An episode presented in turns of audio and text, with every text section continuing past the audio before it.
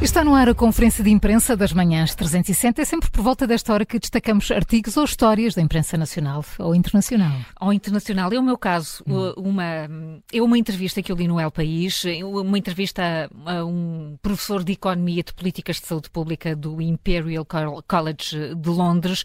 Um, houve um encontro de vários especialistas uh, em políticas de saúde e em nutrição um, na semana passada uh, em Espanha para debater aquilo que é considerado considerada a pandemia silenciosa do século, que é a obesidade e, sobretudo, a obesidade uhum. infantil. Eh, é um, é um assunto que é mais ou menos recorrente nos jornais. A entrevista chamou a atenção pelo título porque eh, dizia que a dieta mediterrânea, eh, mediterrânica hoje em dia é um mito Sim. e o que se está a comer nos países do sul da Europa já não tem nada a ver com aquilo que nós sabíamos. Está-se a comer cada vez menos comida saudável e diz este, este professor que por, por detrás desta mudança estão as campanhas de marketing cada vez mais fortes das companhias que produzem estes alimentos eh, e eh, há muito pouco que se possa fazer para que as crianças resistam a este tipo de, de campanhas. A entrevista dá-nos números, eh, e são números, enfim, com o olhar ao centro em Espanha, 39% das raparigas e 38% dos rapazes dos 7 aos 9 anos têm uh, excesso de peso ou mesmo obesidade em Espanha. Uh, ao lado dos espanhóis estão as crianças gregas e italianas. São das crianças mais obesas da Europa. Não há dados, aqui não foram referidos uh, os, os dados sobre, sobre Portugal mas podemos imaginar que, enfim, que a tendência não seja não uh, muito, muito, diferente. Não, há, não é muito diferente. Ora bem, o que, o que é que se sabe? Uh, é assumido e os, os, especialistas já todos dizem que estamos a falar de uma epidemia, primeiro porque afeta muita gente, depois eh, porque se expande como um vírus. E ao contrário, por exemplo, de outras uh, doenças que poderíamos considerar espécies de pandemia, como o consumo do tabaco, parece que está a diminuir. O álcool também tem algumas bolsas de alto consumo, mas o problema da obesidade é que está a crescer em todo o mundo uh, é um ritmo uh, nunca visto. Ele perguntado, então, mas o que é que é pior quando se fala da obesidade para crianças? É a má alimentação ou é o sedentarismo? Ele diz que é muito difícil escolher, os dois são importantes. O problema é que se pode fazer muito menos para retirar uh, as crianças uh, dos ecrãs e uhum. dos uh, aparelhos digitais e pode-se fazer muito mais pa para, para a alimentação. Diz que uma das razões pelas quais as crianças não comem fruta nem legumes é porque não foram educadas para claro. isso um, e, e, portanto, há políticas que podem ser políticas públicas que podem incentivar isto. Políticas fiscais, ele diz que sim, taxar alimentos processados ou bebidas açucaradas uhum. é um caminho, há evidências muito fortes neste sentido e muitos países estão já a fazer, mas é preciso estender isto a, a outros tipos eh, de comida. E também há evidências muito fortes de que o contexto uh, uh, económico e social uh, está muito relacionado com crianças obesas, famílias com mais baixos recursos estão expostas a uma alimentação mais pobre, a comida rápida e, portanto, a relação é muito direta. Vale a pena ver porque se percebe Sem também dúvida, que sim. há algumas pistas que se podem fazer para contrariar esta tendência. Está no El País. Sim. E a tua história, Juca, é de onde? Olha, mantenho aquela. É o seguimento de uma que já contei aqui da BBC, uhum. a propósito da do Hamas, da guerra e de tratarem. A BBC recusou-se a tratar o Hamas como terroristas. Pois a polémica não acabou, eh, continua.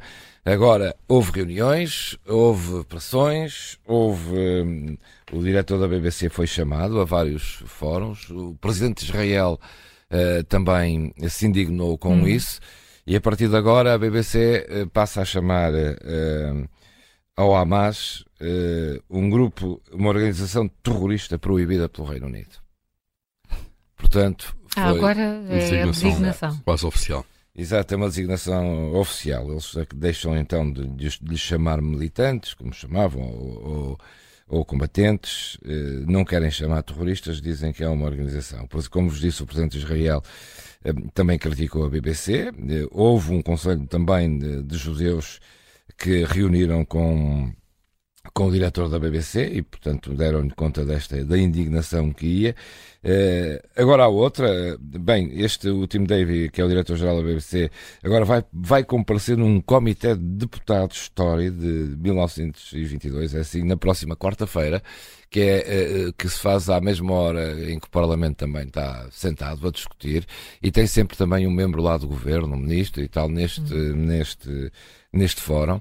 Já foram lá, até o Elon Musk já foi chamado a este fórum uma vez, e agora vai o diretor da BBC para lhe dar em conta da indignação que tem e do que é que a BBC está a pensar uh, fazer. Vamos ver se é resiste. Que, vamos é? ver se resiste. É que a polémica agora já não é só sobre o facto de uh, chamarem terroristas ou de, não, não, chamarem terroristas aos, aos, aos, ao Hamas. É, tem a ver também com o facto de, na descrição do hospital, do foguete uhum. que caiu no hospital, terem dito que aquilo era um ataque israelita. Ah, e, portanto, disse a BBC e disse toda a gente. Disse meio mundo, não é? E eles, eh, portanto, é um ataque israelita. A BBC, para, para todos os efeitos, precipitou-se. Uhum. E, portanto, essa é outra questão polémica que está em cima da mesa e que o, e que o diretor-geral da BBC vai ter que responder uh, nestes fóruns que têm havido. Uh, para já, não teve outro remédio senão alterar uh, a designação de terroristas para uma organização terrorista proibida pelo governo britânico. É assim que a BBC doravante passa a chamar, a designar, a designar uh, quando se refere ao Hamas. Pronto, uh, é, uma, é uma polémica, continua, até porque essa reunião desse grupo é amanhã e continuam, pronto. E, e a BBC, para todos os efeitos, é uma referência. É uma referência. Absolutamente incontornável em termos mundiais. Tiveram um problema também, já vos contei, a BBC Arábica, que enfim, também fez, fez algumas considerações dizendo que os ataques nos kibbutz tinham sido não tinham acontecido, eh, também foi outro problema que a BBC teve eh, e vai tendo. É de facto difícil, porque tem um livro de estilo próprio eh, e nestas alturas torna-se mais difícil. Hum. É isto. Uh, turismo em Portugal, vá para fora cá dentro. Vamos. Vamos a isso. Vamos lá. Eh, está na CNN Portugal, o texto é da Lusa, portanto, imagino, eu vi li na CNN Portugal no site, imagino que esteja também noutros, noutros mídias portugueses, porque há quatro localidades eh, nacionais portuguesas eh, entre as melhores aldeias turísticas do mundo. Isto é uma classificação da própria Organização Mundial de Turismo, que faz sempre nas suas cimeiras anuais e, no, neste caso, pretende premiar localidades que sejam genuinamente comprometidas com a promoção e a preservação do seu legado cultural, histórico e que sejam também, ao mesmo tempo, promotoras de turismo sustentável. Perguntam vocês, bom, então, mas quais são então essas quatro vilas uh, e aldeias portuguesas distinguidas com, com esse prémio este ano? Queremos são, saber. Querem saber? Muito. Ericeira, uhum. Madalena, Manteigas e Sortelha. Uh, são Madalena? Elas. Madalena, Vamos lá então. É... Ericeira, aqui Sim. perto de Lisboa, Conselho de... Não, não, não, é outra Madalena, já lá vamos. Ah, fica no Conselho de Mafra, Ericeira, portanto, uhum. uma, uma, uma, vila costeira, uh, fica aqui perto de, de, Lisboa. Madalena, precisamente no Conselho de Madalena, no Ilha do Pico, nos ah. Açores, é, é aquela localidade que fica no topo da ilha, uh, próximo, de, próximo de, da Horta, e portanto, que, onde, onde a é. travessia do canal é feita uh, e, portanto, a Vila da Madalena. Manteigas fica no distrito da Guarda, é uma das entradas da, da, da Serra da Estrela. Nesta altura do ano uh, é fantástica, Manteigas, tem lá uns trilhos de faias uh, e com as cores do outono que, que eu recomendo, recomendo vivamente.